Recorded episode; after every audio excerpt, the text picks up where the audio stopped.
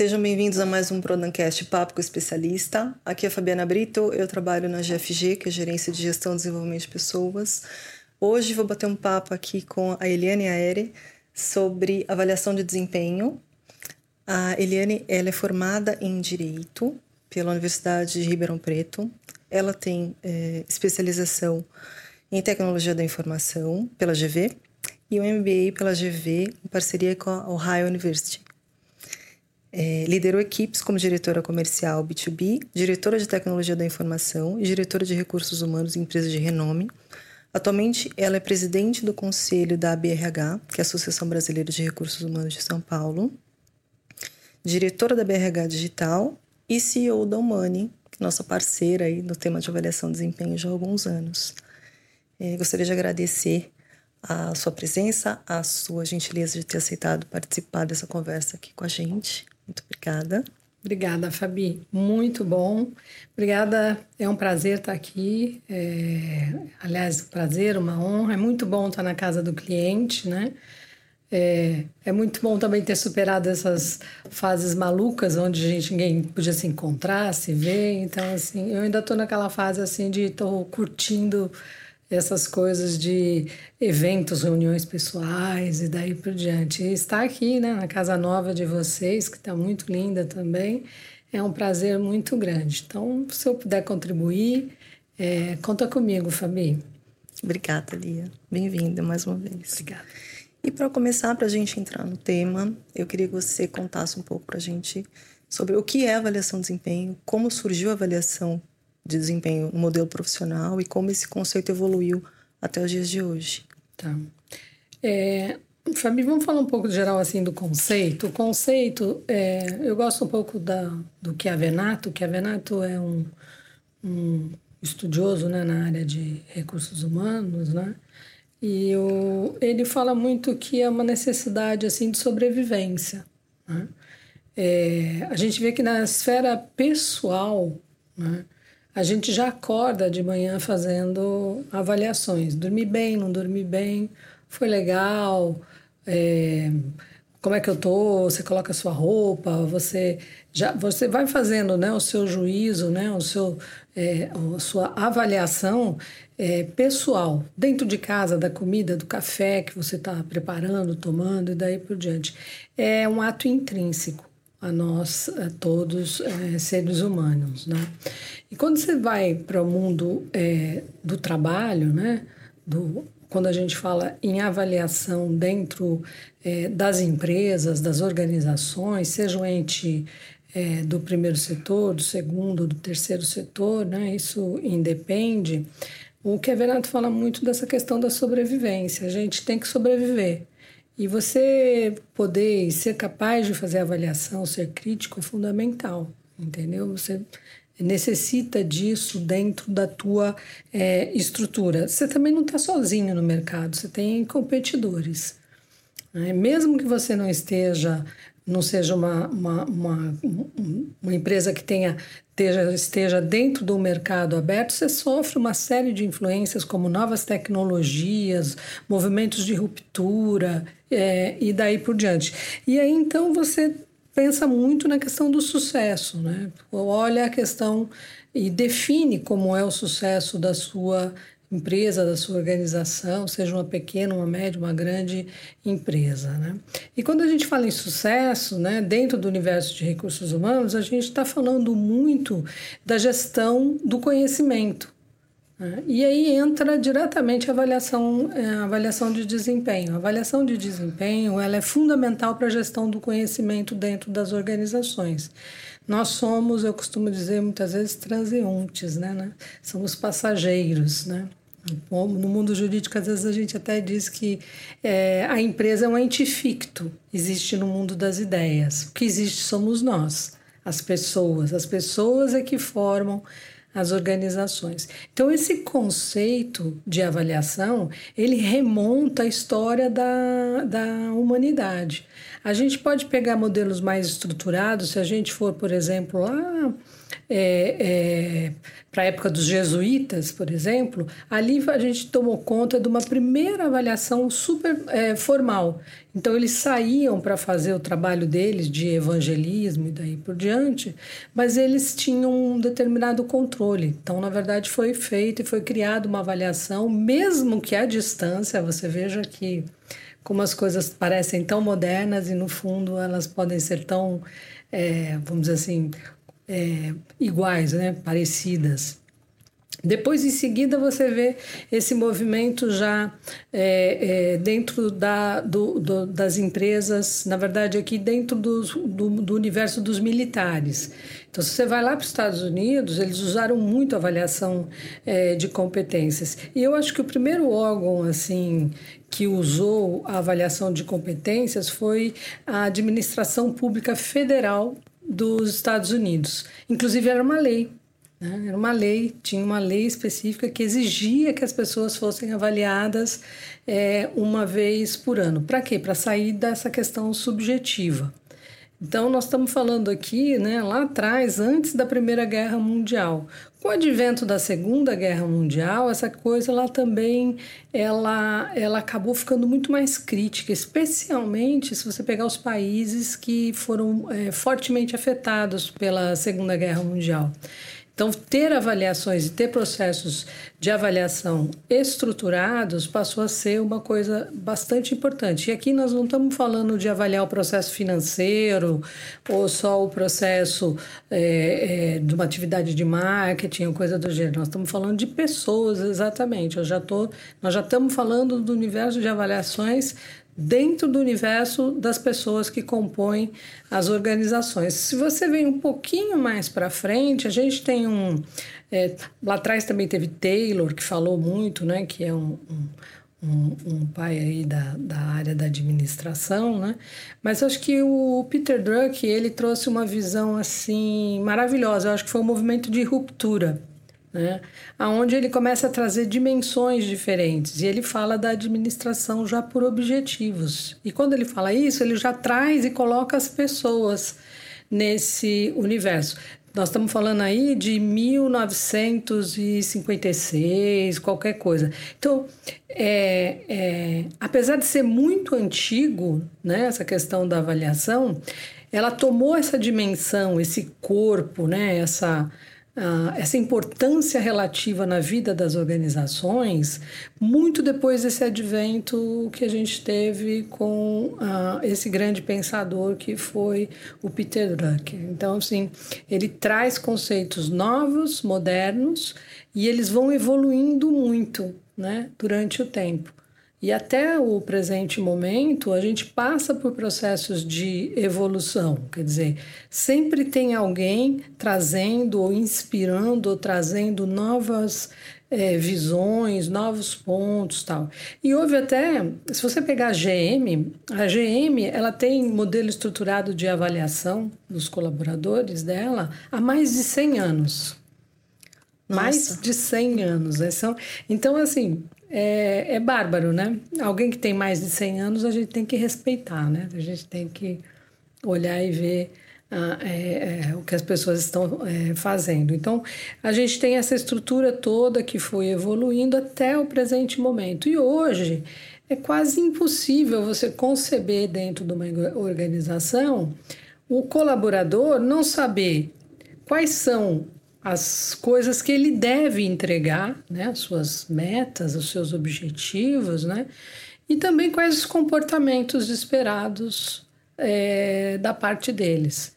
Então, é, você veja que, embora muito antigo, o, esse movimento ele se acentua demais é, depois dos anos 50, 60, né? E aí a gente tem uma evolução exponencial do T. Sim, tem uma, tem uma, uma, uma, avaliação exponencial, e eu acho que, claro, a gente tem uma, uma série de outras influências, né? É, que hoje são consideradas nos modelos de avaliação, que são todos esses aspectos culturais, os acessos que as pessoas têm, seja tecnologia, seja formação, seja desenvolvimento, seja o país que ela vive, a cultura. Então, são vários aspectos né, que trazem é, e que precisam ser considerados quando você modela é, uma avaliação. Né? Então, são, é bem importante, sabe? É bem importante. Eu acho que até já houve um movimento né, no passado próximo. Não, agora é o fim das avaliações. Eu me lembro. Você se lembra? Uhum. Então, sim. É, esquece, não é o fim das avaliações. Né? Eu espero que não seja, é um negócio muito antigo. É, e, e, o que eu acho que hoje é muito bacana é que, ok, eu vou ser avaliado, legal. Então me diz o que você espera de mim. Então não, é, não pode ser uma surpresa, né? Tem que ser uma coisa bacana, né? E eu acho que nesse aspecto vocês na Prodan fazem um trabalho é, diferenciado. Que bom. e, na sua opinião, por que as empresas procuram uma ferramenta como o Money para fazer a gestão do desempenho, para aplicar a avaliação de desempenho nos colaboradores? Fabi, assim, é... não obstante algumas pessoas olharem com uma certa simplicidade para um processo de avaliação, e infelizmente muitas, inclusive líderes, né, não dedicam tempo né, para entender essa, essa questão, é, você precisa de ajuda. Né? Então, quando você traz uma empresa, né, a, no nosso caso, nós somos um parceiro da Prodan. Né? A gente não está na Prodan para substituir, mudar, mexer, nada da empresa, mas sim para trazer um arcabouço de conhecimentos e de tecnologia que torne possível esse, esse trabalho de, de, de é, é, de implementação de um processo. Até porque vocês já são uma companhia que tem um número de colaboradores, né, que não dá para fazer determinadas coisas na mão e daí por diante, né? Então, eu acho que avaliar é uma coisa é, super é, delicada, né? É, exige muita sensibilidade, exige, exige muito preparo por parte de quem avalia, de quem é avaliado, de quem participa, uma análise muito profunda da cultura da organização e daí por diante. Então, acho que é importante, a gente trabalha sempre em regime de parceria, né?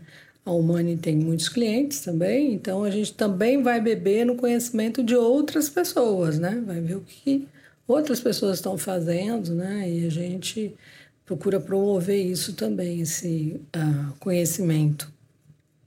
Para a gente acaba sendo muito importante essa troca, porque o nosso objetivo é que a avaliação de desempenho ela seja uma ferramenta de gestão. Então, muitas vezes as pessoas elas relacionam a avaliação só com o resultado dela. Então, ah, dependendo da minha nota, eu vou ter uma promoção, eu vou receber uma participação dos lucros. E aí você acaba enxergando o processo de uma forma muito simplificada, né? perdendo o benefício que você teria de olhar o processo como um todo, porque quando eu encaro a avaliação como uma ferramenta de gestão, Sim. eu passo a perceber é, a, qual o real objetivo dela. Né? Então, como você estava falando, para que serve a avaliação? Serve para que o gestor consiga combinar com o seu time o que ele espera de cada um, tanto no aspecto comportamental, e a gente fala da avaliação por competências, como é, na relação das entregas. Então, é, eu preciso ter este combinado, né? Combinar o que eu espero que você tenha, o que eu espero que você me entregue e como eu espero que você me entregue isso. E aí a avaliação acaba sendo uma super ferramenta para que a gente registre isso, para que isso seja formalizado, para que haja um acompanhamento formal e lá no final das contas a gente consiga é, estabelecer né, o quanto foi atingido daquilo, o quanto precisa ser melhorado, que para que haja as conversas, para que haja as conversas e para que é, o gestor consiga desempenhar o seu papel de uma forma mais assertiva. Sim, você tem razão. Inclusive, é, Pontes, que é um outro autor, né, que fala muito dessa área, né, é, é, a gente quando trabalha essa questão, uma coisa é você falar assim, avaliação é, de desempenho. Mas a avaliação de desempenho está contida num subsistema maior que é a gestão do desempenho, uhum. que é exatamente o que você está falando.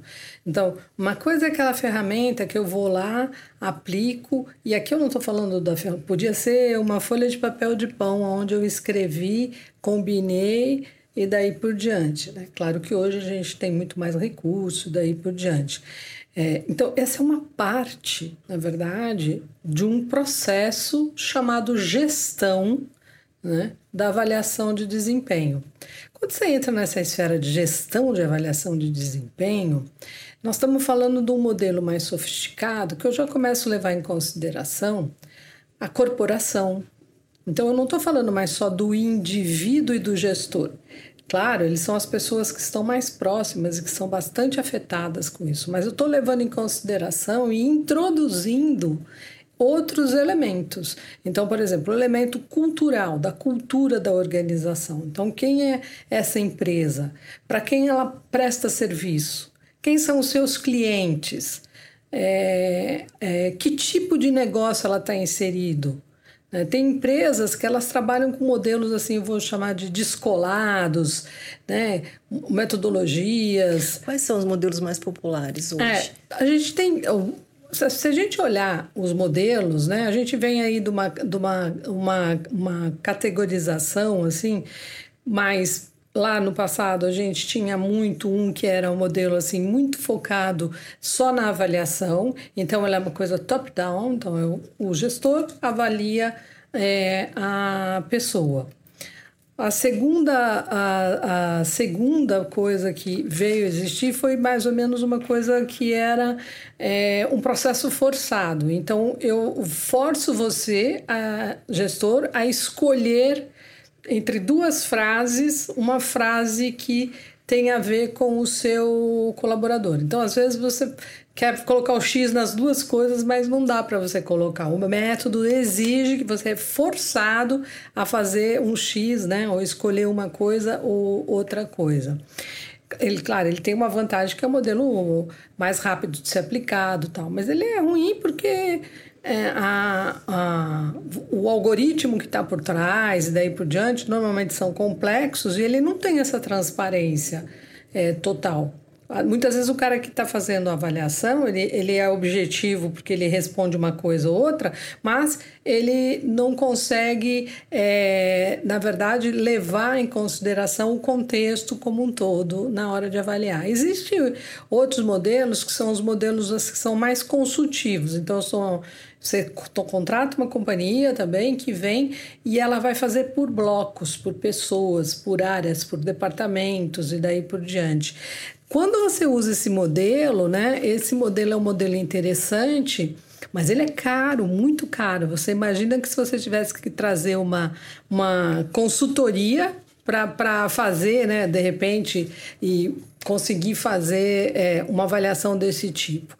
Agora, o mais moderno, né, que a gente tem hoje é o que a gente é essa tendência para avaliação 360 graus, né? É, porque você começa a considerar é, perspectivas diferentes. Então, lá no primeiro modelo que eu dei aqui, é, esse, nesse modelo eu estou falando de uma coisa que é mais direta, eu e o, o colaborador, né?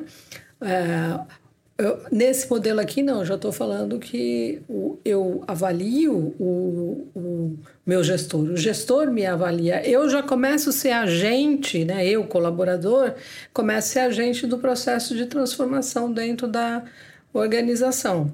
Né? E você pode ir evoluindo e construindo outros modelos. Aliás, essa é uma questão bacana até que eu acho que você poderia é, colocar né, para a gente, assim, qual que é o modelo que vocês adotam hoje dentro da, é, da Prodan, né, que é um modelo bem bacana e que, na nossa opinião, tem evoluído bastante. Hoje a gente tem modelo 180 graus, uhum. então é um modelo em que é, o gestor avalia a equipe e a equipe avalia o gestor. É, nessa avaliação do gestor, ele acaba tendo a avaliação do superior e a avaliação do subordinado. A avaliação do superior pesa 70% da nota dele e a avaliação do subordinado pesa 30% na nota final do gestor. Então, esse é um ponto é, importante no nosso modelo, Bacana, ou seja, leva em consideração. O que eu, o que eu considero, o que eu acho, é levado, é, é colocado dentro dessa, de, dessa régua, né? Da composição da nota. Uhum. E falando na evolução do, do modelo, a Prodan ela, ela pratica avaliação de desempenho desde 2007, 2008. A gente começou com um modelo muito focado em competências e, e esse modelo ele tem evoluído para que cada vez mais a gente tenha um peso mais direcionado para a parte de metas e menos para a parte de competências. Então, quando ele nasceu, ele nasceu 100% competências. E aí, ano a ano, a gente foi calibrando, né? Depois que entrou essa parte da avaliação de metas, a gente foi calibrando e hoje eu tenho um modelo que a parte de competências pesa 30% da nota e a parte de metas pesa 70% da nota para todos os colaboradores. E aí, essa parte da, da avaliação de metas, ela está dividida em três, é, três temas. A gente tem a meta corporativa, que é uma meta da Prodan inteira. Eu tenho metas setoriais, que seriam as metas departamentais. E eu tenho as metas individuais. E dependendo da função, essas metas elas têm pesos diferentes. Então, por exemplo, é, se eu sou um gerente, um coordenador, a meta corporativa, ela pesa, na minha avaliação, 30%. A meta setorial pesa 20% e a meta individual pesa 50%. É, se eu sou, faço parte do time, né, sou ali é, parte da equipe, eu não tenho um papel de gestão, a meta corporativa ela pesa 15%, a setorial pesa 10% e a individual pesa 75%. E aí, é, depois da, da aplicação é, da, das notas, aí o sistema faz a ponderação dos pesos e aí a gente tem a nota final da avaliação de cada um. É, então você veja bem que vocês já estão nessa, nessa, nessa linha, né, que a gente chama mais de ponta, né? Então vocês já não estão, não é nem uma escala gráfica pura e simples, quando inclusive quando a gente introduz meta, a gente está trazendo é, outros elementos, né? inclusive uma visão da corporação aqui, nesse caso. Né? Um, é, não adianta eu atingir a meta sozinho, a empresa também precisa atingir é, a meta. É o conceito que eu falo que nós juntos somos a empresa. Né? Você também não está na escolha forçada porque você tem é, opções. Inclusive, você trabalha isso no começo do ano, que é como vocês estão fazendo agora, vocês já estão definindo as metas para 2000 e... É, na verdade, a gente ainda não começou a definir 2024, a gente está nesse momento no fechamento da avaliação de 23. 3. Então, a gente está com o sistema aberto nesse momento e aí é, serão inseridas as notas tanto das competências como no, as notas das metas. Certo. Então a gente está com prazo até o dia 15 de fevereiro para fechamento do ano do ano de 23. Exatamente, tá. É... E aí na sequência aí a gente vai ter abertura para inserção das metas de 24. É. O modelo moderno, assim, que a gente pode colocar para vocês, né, é, ele, ele tem, quando a gente fala de desempenho, né? Porque eu não estou falando de avaliação de competências, vocês fazem a avaliação de competências, então é como se está dividido em duas partes aqui. As metas, eu estou falando das questões que são objetivas. Normalmente, metas, você tem é, coisas é, que você consegue medir é, é facilmente. E do outro lado, você tem as questões de ordem comportamental. Então, eu vou falar aqui: eu tenho uma meta de um volume de negócios de X no ano, né? Mas o como eu quero entregar é muito importante. Então, o que eu, me agrada muito no modelo de vocês é que tem o que precisa ser entregue, que está lá dentro da meta, mas o como tem que ser entregue, né? Que, ou seja, não é de qualquer maneira, né? é, é, também está sendo é, levado em consideração. Então você veja como o modelo ele vai ficando complexo. É natural. É um modelo vivo, né? É vivo. Desde a nossa implantação, ano a ano, o modelo sempre passa por algum tipo de calibração, sempre passa por algum tipo de alteração. E, e com olhar muito do que você comentou da, da cultura da Prodan. Né? Então, quando a gente pensa nas competências, é, elas precisam responder aquilo que a empresa espera como missão, como visão, como valores. Então, é, nesse, nesse ano de 2024, a nossa intenção é também fazer uma revisão das competências para que elas sejam mais compatíveis com o novo modelo, com o planejamento estratégico, com missão, visão, para que elas possam responder aquilo que a empresa espera do, dos empregados, dos colaboradores. É um modelo, um modelo vivo mesmo. É, parabéns, o, o Fabio. Eu acho que esse é o caminho. É, a cultura, né, a organização, o momento, o mercado, as exigências de negócio e daí por diante, elas são nossa, também nossa força motriz. Então, quando a gente está buscando e quer resultados diferentes, a gente precisa adaptar né, as coisas para poder ter e obter esses resultados diferentes, né? Senão não seria uma loucura seguir fazendo a mesma coisa e achar que vai que vai alcançar um outro resultado. Um outro resultado. E aproveitando a sua experiência, Lia, no tema, eu queria que você falasse um pouco sobre a questão emocional da avaliação de desempenho. Então, é, a gente da área de, de gestão de pessoas, a gente passa né, por essas questões que são mais de cunho é, pessoal mesmo. Né? Então, queria que você explanasse um pouco desse viés, o viés emocional da avaliação do desempenho, pensando na nossa cultura, enfim, fala um pouquinho para a gente sobre isso. Legal. É, quando a gente entra nesse universo, a gente está aqui falando de questões é, psicossociais, né? Então, você tem, está tudo envolvido, está dentro é, do, desse contexto. É, a questão emocional ela é fundamental. Se você pega até do ponto de vista histórico, como a gente comentou aqui, no primeiro momento lá atrás a gente é, tudo era muito focado no instrumento, como fazer, ou a metodologia, ou daí por diante. Eu acho que esse grande salto que a gente deu é exatamente para caminhar é, nessa linha de levar em consideração a questão emocional, a questão do momento. Ora, é óbvio que se você vive um momento como o momento da pandemia, se você não leva em consideração o emocional das pessoas, o quanto isso entra dentro da organização e daí por diante, e eu não estou falando nenhum absurdo, estou falando de uma realidade de que a gente viveu, ninguém nunca esperava que fosse isso acontecer, apesar de saber que existia até uma, uma probabilidade, né? É, o, você tem, a gente foi surpreendido, né, por uma coisa até é, de trazer essa questão emocional até do luto para dentro das organizações. Então, tanto a gente se distanciou, tanto quando todo mundo teve que ir para casa, a gente teve que se virar, teve que pegar o computador, carregar, botar nas costas e ir para casa. Perdemos alguns colegas. Perdemos colegas, perdemos familiares, olhávamos para a janela de casa e nenhum carro passava. Né? Você vê, o, o mundo foi tão afetado, né? o planeta foi tão afetado que até a questão da emissão dos gases e daí por diante, dos poluentes, papapá, papá, teve um impacto grande até nessa esfera.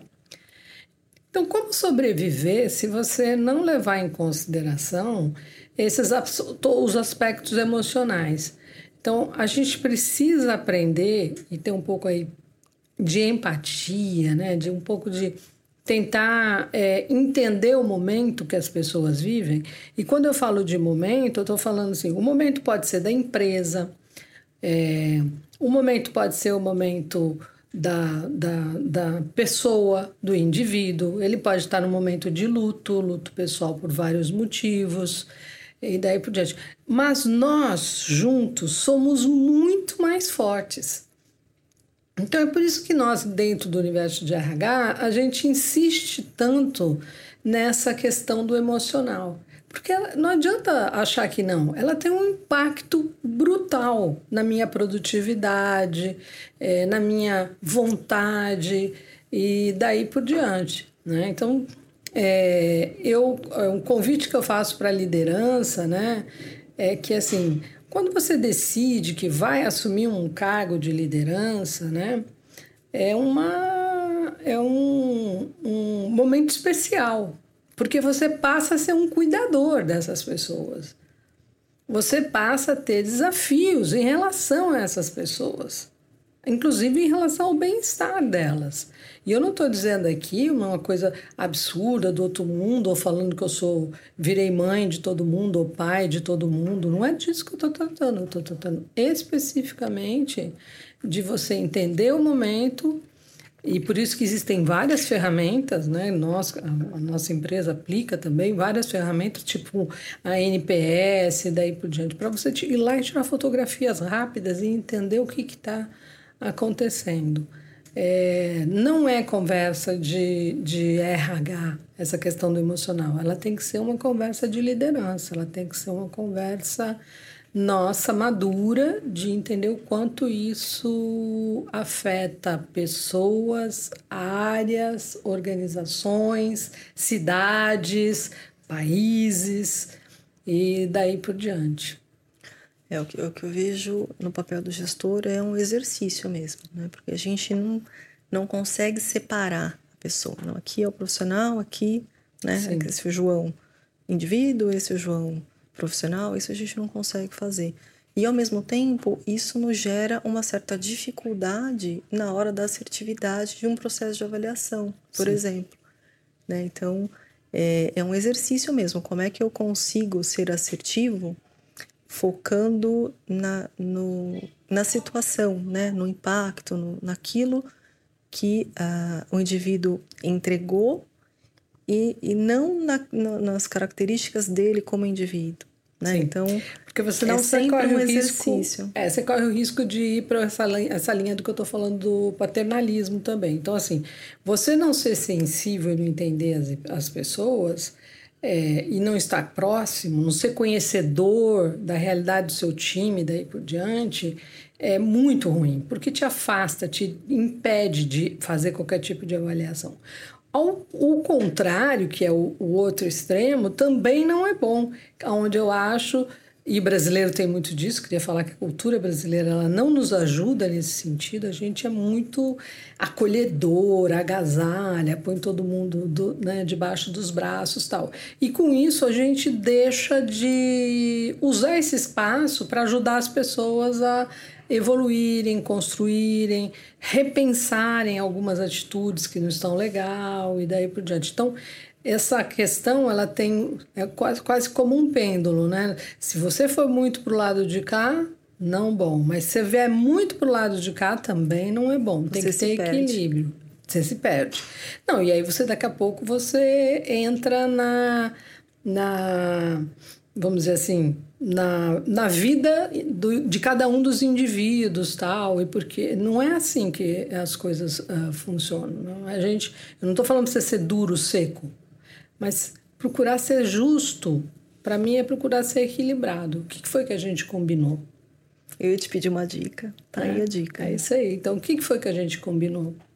O que, que foi? Escrever, né? Então, às vezes as pessoas não têm muita paciência de escrever. Do registro.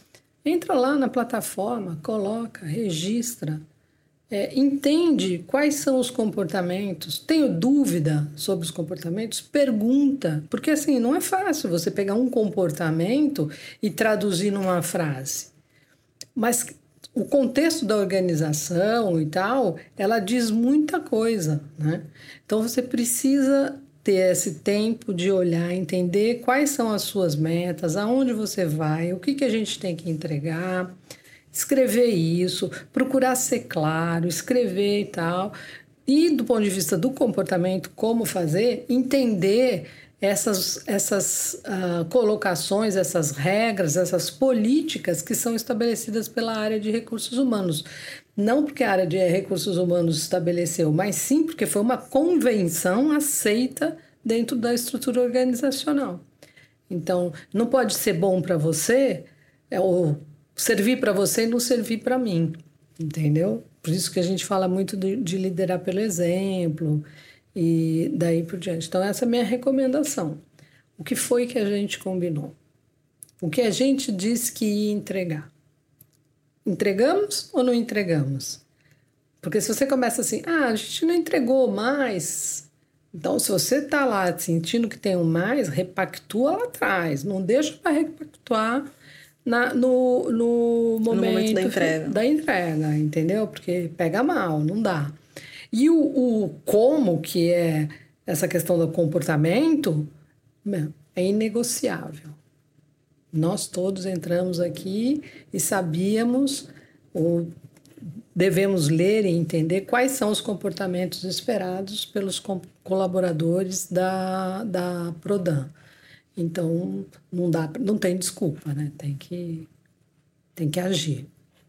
Isso que você trouxe é riquíssimo para o momento em que a gente está agora, né? De aplicação da avaliação por competências, de inserção das notas e logo em seguida de repactuação das novas metas, do novo combinado. Então, te agradeço muito, agradeço pelo seu tempo, pela sua disponibilidade. É, esse prazer é meu. E aproveito para convidar as pessoas a acessarem o sistema, conhecerem mais sobre a plataforma da Humani. É, nesse momento, além da inserção das notas, um outro ponto importante é a elaboração do PID, que é o Plano Individual de Desenvolvimento. O PID pode ser inserido tanto pelo gestor como pelo colaborador. Então, está disponível lá na plataforma. Se tiverem qualquer dúvida, o meu time está à disposição e vai ser um prazer é, ajudá-los a, a para que a gente consiga crescer e melhorar nesse, nesse tema, implementar é, novas possibilidades dentro do tema da avaliação de desempenho. Legal, bacana, gente. Obrigada, sucesso para vocês. Vocês merecem. O time de vocês é muito legal. Parabéns pela casa nova, achei lindo. E matei saudade de vir aqui conhecer é, essa região de São Paulo, que tem tantos lugares legais também por aqui. Obrigada, Lia. Obrigada a você. Então, vou ficando por aqui e até o próximo Prodancast Papo com Especialista.